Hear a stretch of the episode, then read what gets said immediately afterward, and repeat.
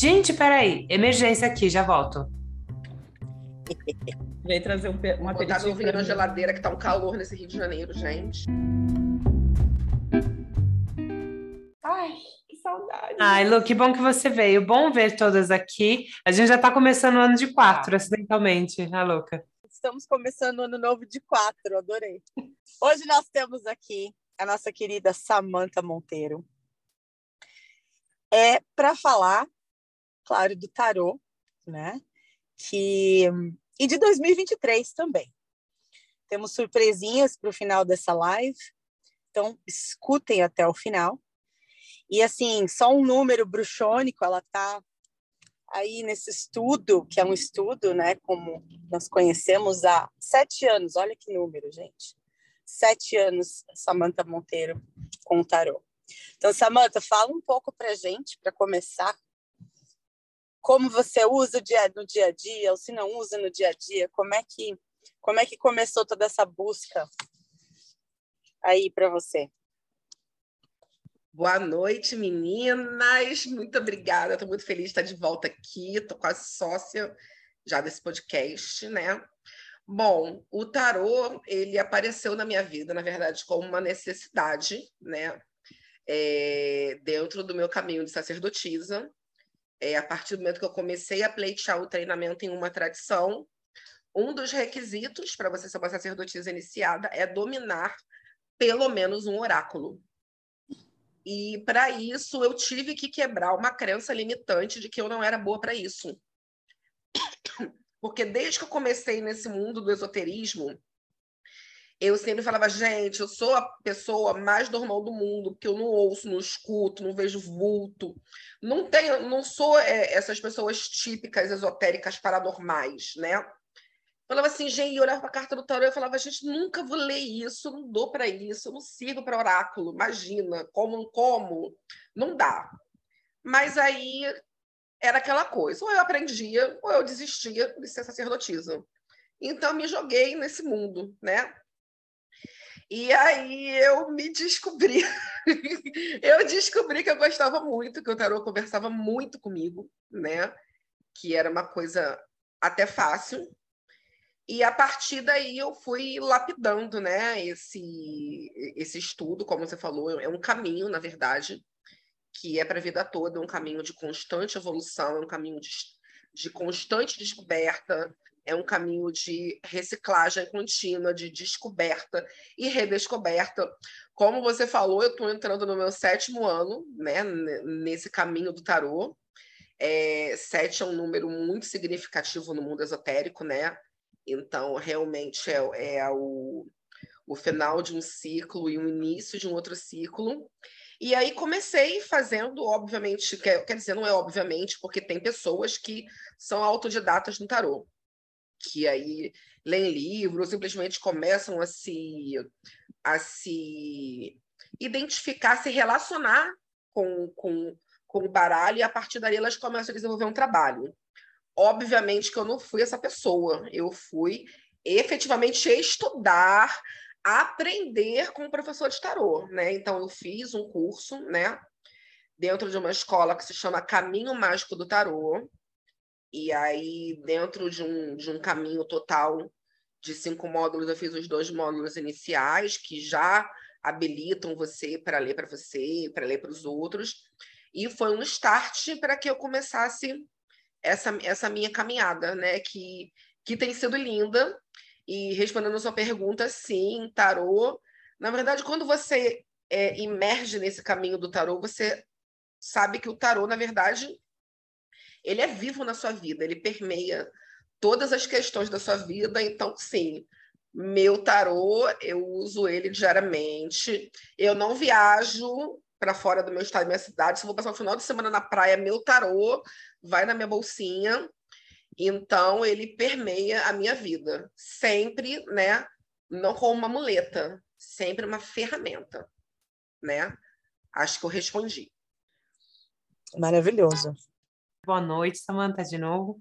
Obrigada por você voltar aqui e falar um pouco para a gente sobre o tarô. É um bate-papo super gostoso. É, eu eu tinha, ouvindo você falar, né, sobre essa questão assim, da, da crença autolimitante, né? Eu tinha o mesmo problema, assim, com relação ao tarô. E aí, o dia que eu fui, de fato, olhar e ler sobre ele e tal, foi daí que eu entendi que não tinha nada a ver, né, com, com, a, com o que a maioria das pessoas pensa sobre o tarô, porque ele é um caminho, ele é, ele é uma tecnologia, ele é uma ferramenta, ele é um, né, para usar assim uma, uma linguagem é, do jeito que as pessoas entendem, ele é quase que um, um aplicativo ancestral, quase, né? É uma maneira de, de estudar e criar a própria vida, né? Entender, enfim, tem tanta coisa. Qual, qual seria uma maneira simples das pessoas usarem o tarô para autoconhecimento? Uma forma simples, digamos assim, se tivesse um, uma dica para aproximar as pessoas do tarô, para que elas pudessem utilizar. Bom, a dica que eu vou dar é a dica que eu utilizo, que é se familiarizar com as cartas, né, com o baralho. Na verdade, a gente tem que é, estabelecer a diferença do que é o tarô, do que é o baralho, né? O baralho são só as cartas que a gente usa, né? Mas o tarô não está contido no baralho. O tarô é uma egrégora né? E que, na verdade, ela, ela, ela encerra uma série de, de símbolos, né? uma série de, de arquétipos, cada um com, com seu significado, cada um com seu sentido. E, e, iniciar com tarô começa com você desenvolver uma relação com esses símbolos que o baralho encerra para a partir dali você entender qual é o significado daquele, daquele símbolo para você, né? E, a, e, e, também fazer uma relação com o arquétipo mais comum que ele corresponde. E aí cada um vai achar a sua determinada chave interpretativa e entender também com que aspecto do tarô se relaciona. Que existem pessoas que têm uma leitura do tarô mais intuitiva, tem pessoas que têm uma, uma, uma leitura do tarô mais intelectual. São, do, são, são, são, dois, são duas são dois estilos que não tem certo e não tem errado. E eu, na verdade, eu sou uma mescla das duas, porque muitas vezes, quando eu estou no consulente, eu pego aquela carta e aí o meu lado intelectual vai pegar aquele arquétipo, aquela simbologia, vai procurar né, a, a chave interpretativa dela. E aí, na verdade, eu encontro a resposta dentro da figura da carta. Muitas vezes, só o desenho da carta já me traz a resposta. Eu costumo dizer que meu tarô é fofoqueiro. Na hora que ele quer falar, ele fala mesmo, né? Então, é uma leitura que é intuitiva. Você olha para a simbologia do tarô, que é uma simbologia riquíssima, né? E, às vezes, ali naquele momento que você olha a carta, Aí você não, não vê arquétipo, não vê o que significa, não, não vê simbologia. De repente a resposta está ali, pá, na sua cara, né? Mas, óbvio, você só consegue estabelecer essa diferença quando você entende. Então, é, tem diversos, vou dizer o que eu uso, tem diversos aplicativos super free no celular de tarô, uma cartinha por dia. Então, pega aquela carta, tira, Olha primeiro, olha, olha, olha, olha, olha, o que, que ela significa, o que, que aquela carta diz para você, qual o sentido, qual o sentimento que aquela carta te inspira, se, se te inspira inspiração, te, se te inspira medo, inquietude, esperança, alegria, tristeza, susto, né? Então, primeiro entenda o que aquela carta significa para você. Depois, normalmente, toda carta tem uma explicaçãozinha do que ela significa, né? Da, da chave interpretativa mais comum, do significado arquetípico dele. E aí cada um vai fazer as suas relações. Importante, eu queria só é, pedir licença para dar um disclaimer que eu queria falar logo no início, que tudo que eu estou falando aqui é a minha vivência, tá? O tarô, ele tem diversas escolas, diversos estilos, diversas diversas formas de encarar. Então, gente, o que eu estou falando aqui é minha vivência pessoal, específica. Eu não posso nem dizer que eu estou falando o que eu aprendi no caminho mágico do tarô, porque desde lá eu já fiz outras conexões, né, e tal. Então, só para entender que se alguém estiver ouvindo, ah, mas eu não acho isso, eu acho aquilo. Não, não é isso. Pô, é abobrinha. Gente, tudo bem. Não sou verdade absoluta sobre nada, não só como tarô, inclusive tudo que você ouve. Se você conseguir questionar de uma forma crítica, né?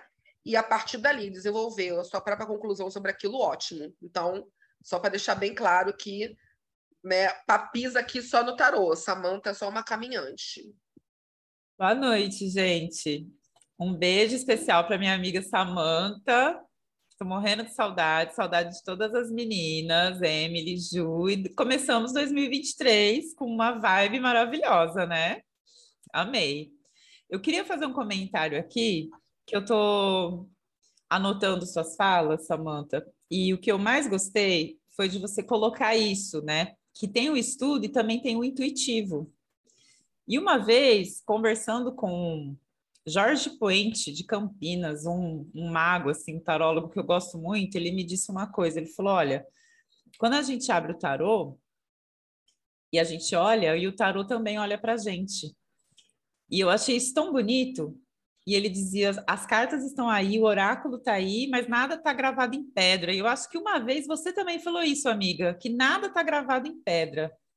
Então, eu queria te fazer essa pergunta, né? Como é, lidar com essa sensação de que há algo a nos ser dito e esse algo ele também pode ser modificado, é, tomar outras nuances não só com o que o tarô mostra, mas da maneira que o tarólogo conversa.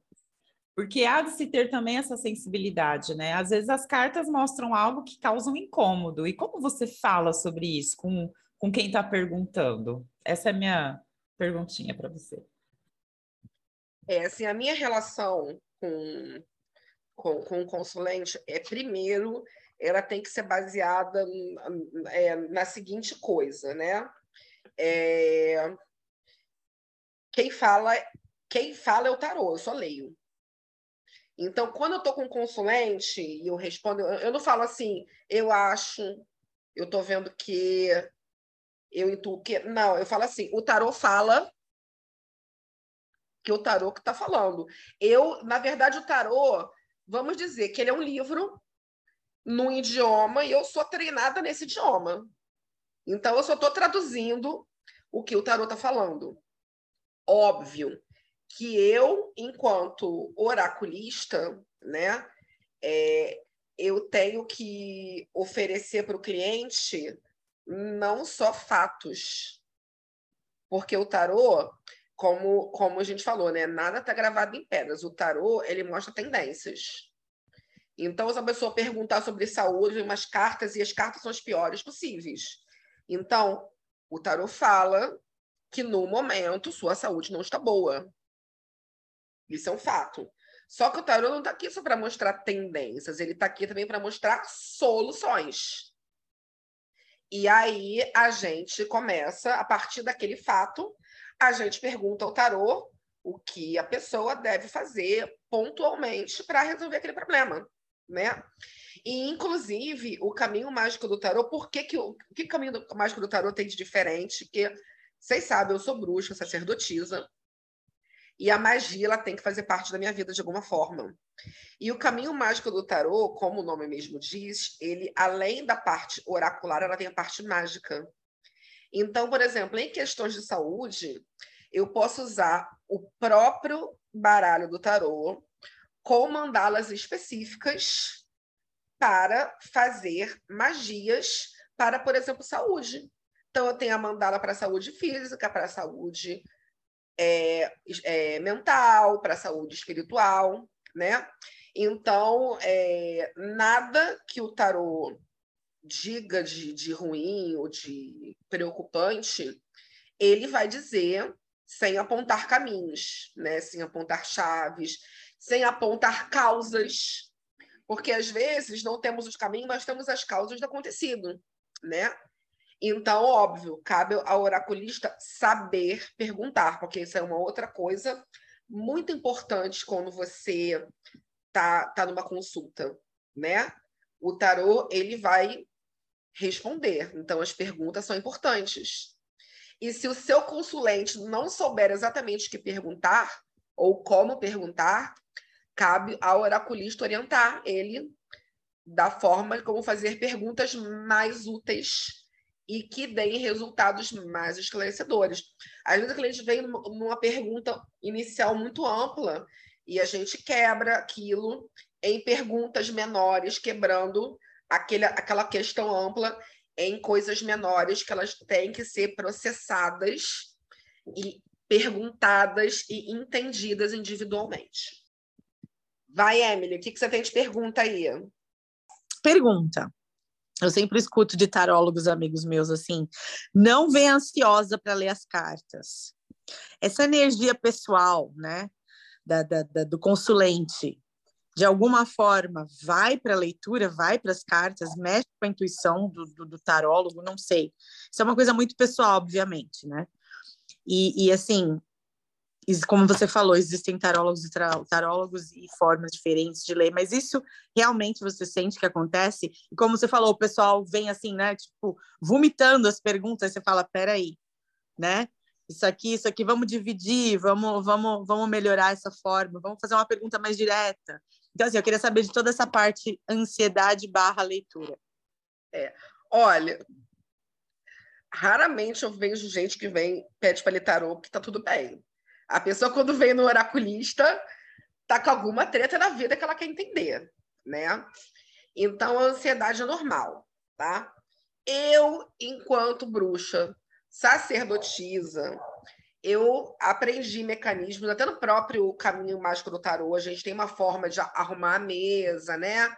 E, enfim, para a gente já dar uma protegida energética, né?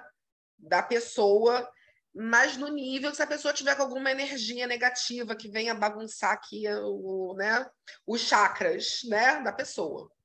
Então, eu, Samanta, enquanto taróloga, não vê, não tenho problema, né, não me afeto se a pessoa vem aqui mais ou menos emocionada, mais ou menos ansiosa, tá? Óbvio, né? A pessoa, como eu falei, ela chega aqui porque ela está com algum problema, e, e precisa de uma solução, de uma orientação, de uma palavra, enfim. Então a pessoa já vem aqui num estado mental um pouco mais desorganizado, né? Mas aí eu acho que, e assim, é, a primeira coisa que você tem, e aí não, não vão interpretar eu como, ah, é, é, que está fazendo política, nada disso, mas a primeira coisa que você tem que ter quando você se dispõe a jogar tarô com uma pessoa é fazer aquilo com amor, né? Acho que a primeira coisa, sem amor, não adianta você vir aqui abrir o baralho para quê, né? E aí você, naquele seu trabalho, você acolhe a ansiedade daquela pessoa por respostas, né? Muitas vezes o tarô não vai trazer uma resposta imediata para ela e, e lidar até com, com, essa, com essa ânsia do resultado que é do ser humano querer tudo no mesmo momento, né? Mas isso faz parte da lapidação de um oraculista, porque o oraculista ele não nasce pronto, né?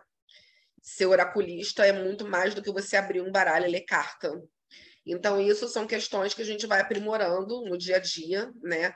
Mas eu faço o possível para que a pessoa saia da minha mesa melhor do que quando ela sentou, né?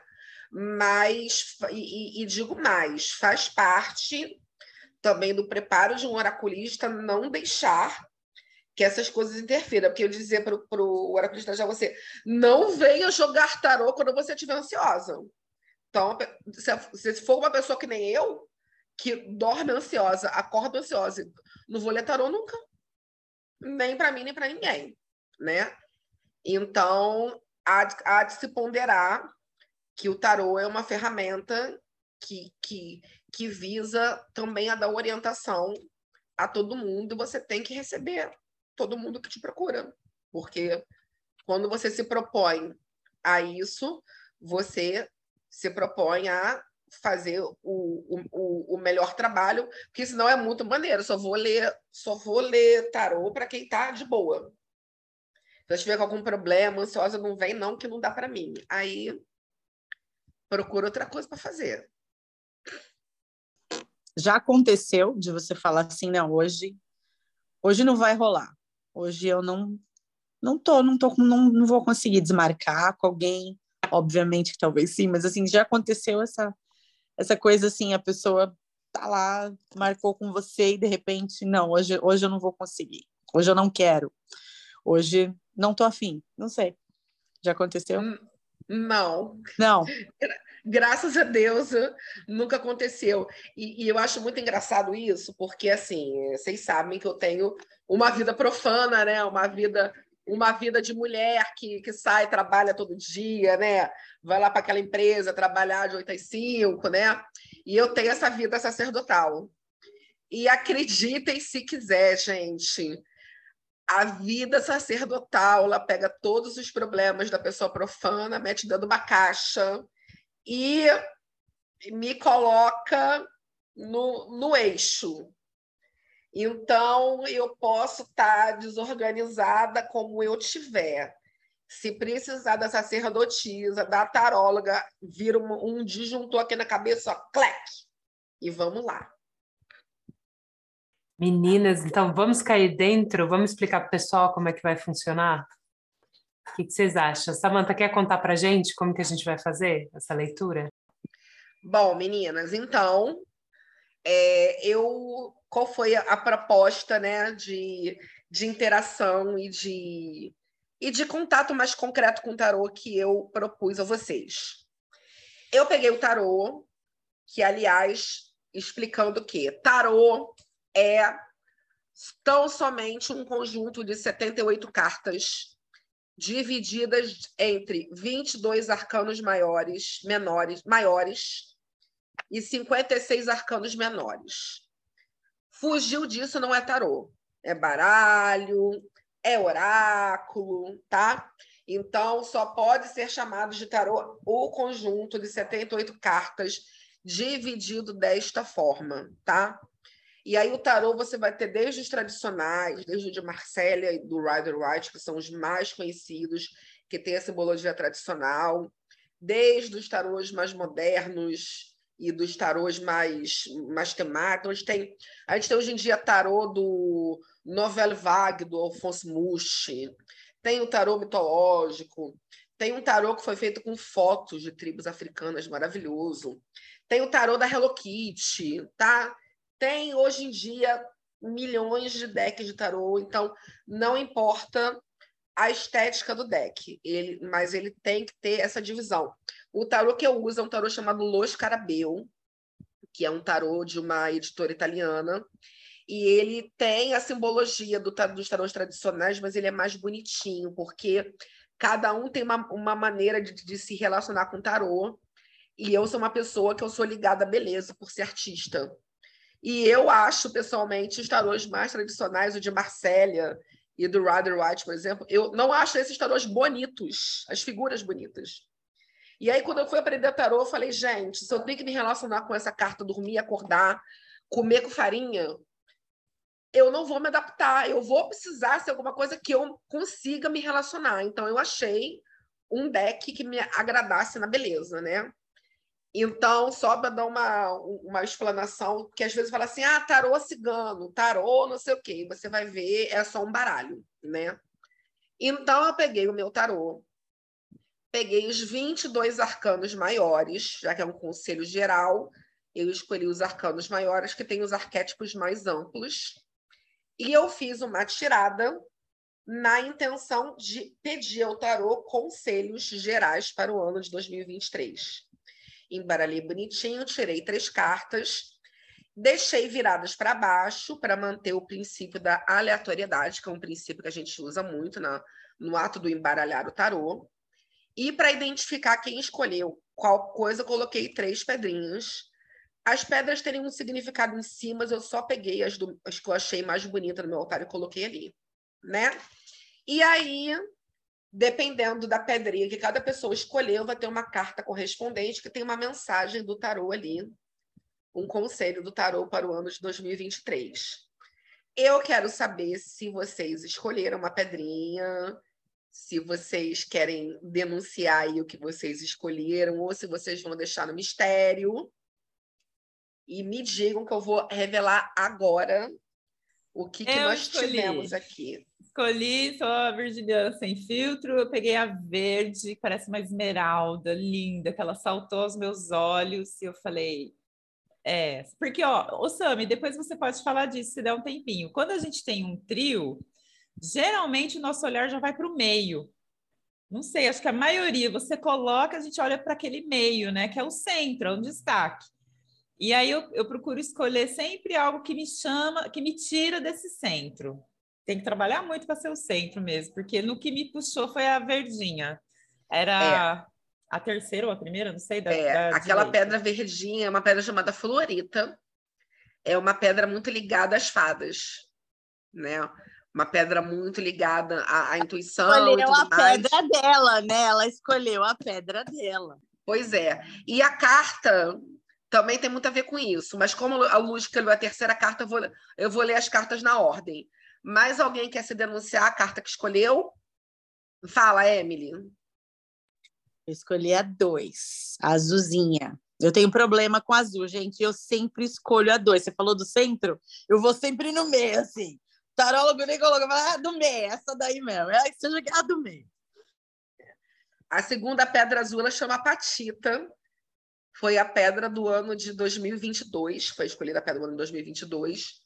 E é uma pedra que tem muito a ver com, com espiritualidade também, uma pedra muito legal. Ju, você vai denunciar a sua pedra ou você não vai denunciar, vai manter no mistério? Vou contar só para vocês. Vou contar só para vocês, em particular, eu faço questão. Tá certo, então. Então, vamos para a nossa primeira carta.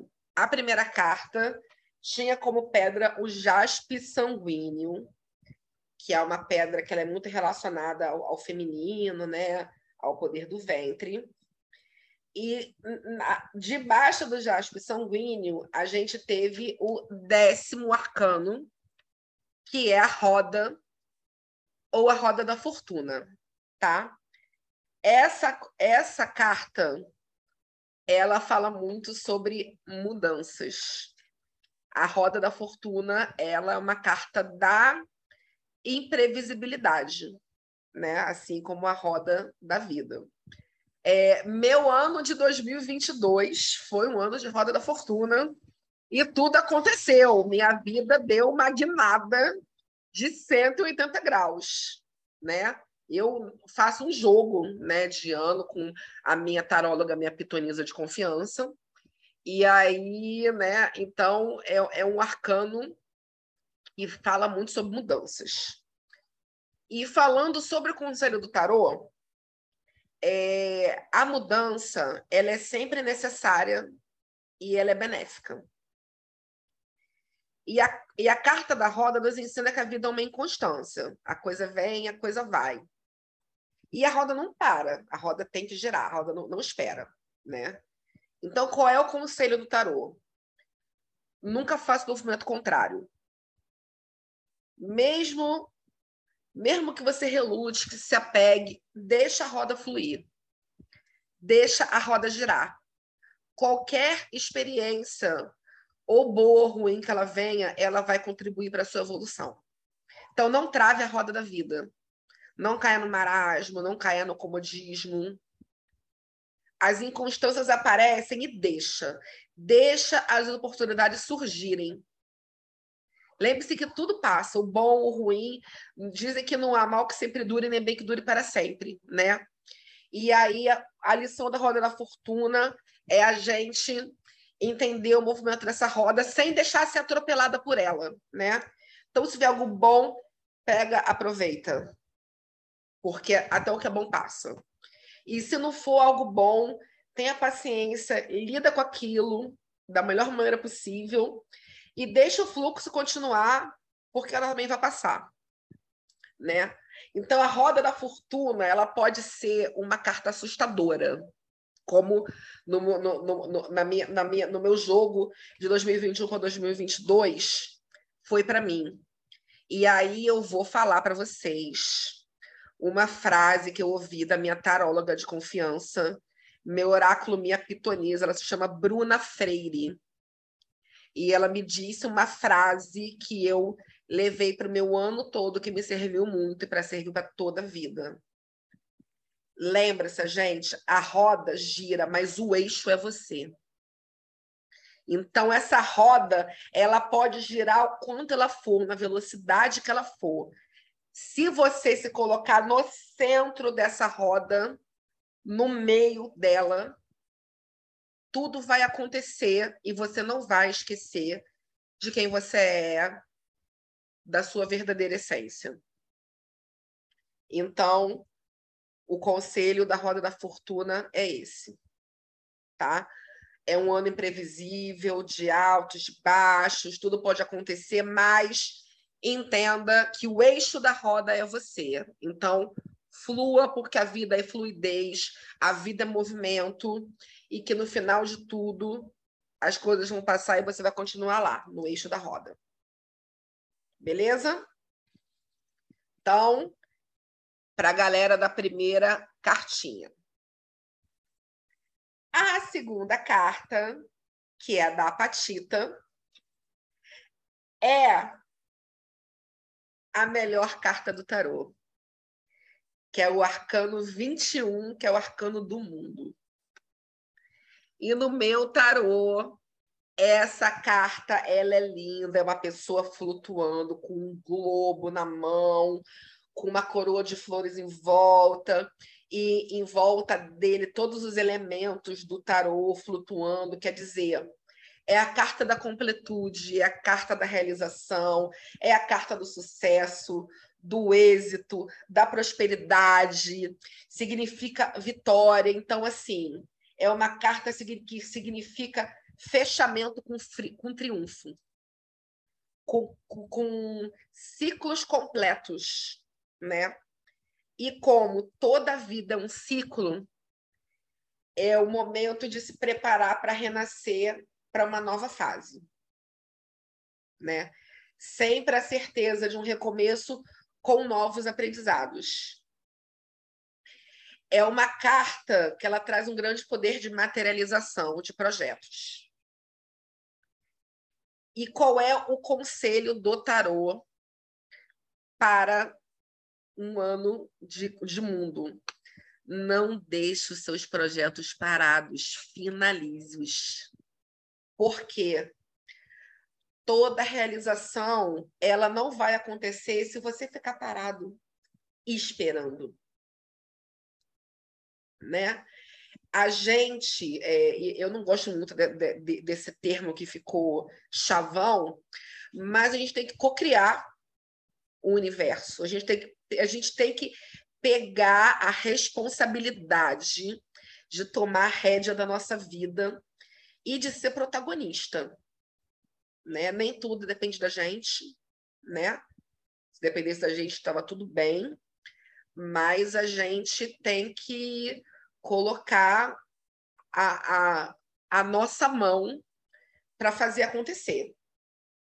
E aí a carta do mundo é isso, é uma carta que fala muito de colheita de, fruto, de frutos, mas a colheita do fruto ela só acontece primeiro se houver semeadura e depois se houver rega e cuidado na terra.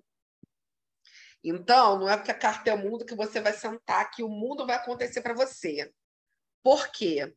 O tarô, a gente costuma dizer que o tarô é o caminho do louco, tá? o tarô é a carta zero, né? E, e, e, o tarô seria o homem e ele vai caminhando pelos arcanos, né? É uma grande caminhada até culminar na carta 21, que é o último arcano. Então, o louco não chegou no 21 à toa, ele caminhou pelos outros 20 arcanos até chegar lá. Então, é uma carta que traz completude, vitória, finalização de ciclo, êxito, prosperidade, mas em cima de um trabalho que já foi feito. Então, conselho do tarô para esta carta: se aplique nos seus projetos, regue suas sementes. Se não semeou, semeie. Ainda está em tempo. A vitória, a conquista não vem se você não colocar sua mão nela. E a terceira carta, que é da Labradorita, é o segundo arcano, que é a sacerdotisa ou papisa, né? É uma carta muito poderosa, muito é, inspiradora, né? No meu deck, ela é uma mulher sentada no trono, com uma lua ao fundo. Eu vou postar, vou mandar depois as fotos das cartinhas para vocês verem, tá? E aí a sacerdotisa ela tá se olhando no espelho, né? Então é uma carta que ela fala muito de intuição, de calma, de sabedoria, de cura interior. E, e ela fala muito sobre silêncio, sobre a arte do silêncio. Às vezes, determinados segredos, determinadas respostas estão dentro da gente e só um silêncio profundo pode trazer. Então, o conselho dessa carta é entrar em contato com o seu interior, meditar, dar valor à sua intuição. Eu ouvi um dia desses uma frase que dizia que intuição era as vozes dos nossos antigos falando no nosso ouvido. Eu achei isso tão lindo, né? E quantas vezes a gente deixa de escutar aquela vozinha que está lá falando da gente, finge que não escuta. A gente acha que a gente está ficando maluca, a gente acha que. E quantas oportunidades a gente deixou de aproveitar, de quantas roubadas a gente deixou de, de cair, porque a gente não ouviu a nossa intuição. Então, a intelectualidade, ela é necessário, nosso pensamento consciente é necessário, mas o conselho desta carta é trabalhe a intuição. Busque o silêncio interior. Ouça a si mesmo. Procure usar mais sabedoria. É uma carta que fala muito de ser flexível, de saber o momento certo de lutar, de saber o momento certo de abrir mão daquela batalha, né? De, de escolher as brigas que você vai, vai usar, de você vai entrar, de entender que determinados dilemas é, são respondidos dentro da gente mesmo. É uma carta que traz muito conselho de conexão com a espiritualidade, não necessariamente uma religião, gente, não é isso, né? Mas a gente se conectar com a nossa consciência superior, com o nome que vocês queiram, né? Mas o grande conselho da sacerdotisa é esse: descobrir o que, que o nosso silêncio interior tem a nos dizer, né? Descobrir o tesouro que é a nossa intuição, nos acostumar né, em ouvir, nos familiarizar com, com, com tudo que a nossa intuição pode nos trazer de melhor. E aí é isso. Eu espero que tenha servido. Se as pessoas ouvirem e puderem deixar um comentário sobre o que acharam do conselho, também vai ser muito legal. E que o ano de 2023 seja um ano incrível e maravilhoso para todas nós. Meu, que, que leitura, hein? Tô quase falando assim, olha, conhecendo as minhas amigas de Três de Copas, inclusive me conhecendo de alguma forma, fez total sentido na minha cabecinha. Depois de uma cervejinha, tá? Pode ser que sem a cervejinha não faria. não faria sentido. Depois de um vinhozinho. Meu, que bom que, que você pode ouvir sóbria também depois. Aí você vê. Eu vou... Tô brincando. Gente, mas que maravilhosa, nossa senhora. Eu adorei. Gente, solta aí, porque eu tô, é sério, eu tô assim ainda calculando. Ai, eu vou, soltarei. É, primeiro, obrigada, né? Maravilhosa. Foi uma aula incrível. Eu, eu recebi como uma aula, um presente um super papo, assim, são tantas coisas, não... É, é o que eu falo para vocês, gente, toda vez, olha, não tem um minuto que eu não converso com essa pessoa, que ela não me deixe muita coisa, eu saio cheia de coisas, assim, ó, para colocar no meu porta-joias, é maravilhoso. Samantha, muito obrigada. E é encantador ouvir você falando do tarô. É uma coisa completamente diferente, uma energia completamente diferente de todas é, que eu já vi com relação ao tarô. Realmente é um, é um caminho, um caminho que te escolheu mesmo. E não é só o que falar, mas como falar, né? Então é um colo que a Samanta dá para gente. E aí a gente vê, quando você falou de. É como se tivesse um botãozinho que ativa a sacerdotisa, independente da sua vida profana, né? É estar a serviço. É um termo que a gente usa, estar a serviço, né? Você se doa e não tem hora nem lugar. E é uma doação integral que acolhe, que dá colo, que orienta. É aquela luz que não faz sombra. Muito obrigada, viu? Vamos encerrar para a gente poder fazer os. Que horas são, gente? É, já são nove horas. Ai, gente, então eu tenho que liberar vocês, porque a Samanta tem que voltar para a vida profana aqui, né? Pelo amor de Deus. Eu não. Meninas, eu amei a oportunidade. Tá com vocês é ótimo, o papo com vocês foi assim, naturalmente, é sempre incrível estar tá com vocês, minhas lastescopas. E, de novo, muito obrigada, foi muito bom. E quando quiserem, estou aqui à disposição de vocês e que tenha sido um podcast útil, que tenha ajudado a esclarecer, que tenha sido divertido, ao mesmo tempo esclarecedor. Um beijo grande, amo vocês. Muito obrigado, Samantha, muito obrigado mesmo, de coração. Foi mais que, foi mais que um podcast. Uma aula. Uma aula mesmo. Obrigada, meninas. Obrigada mesmo. Amei estar com vocês.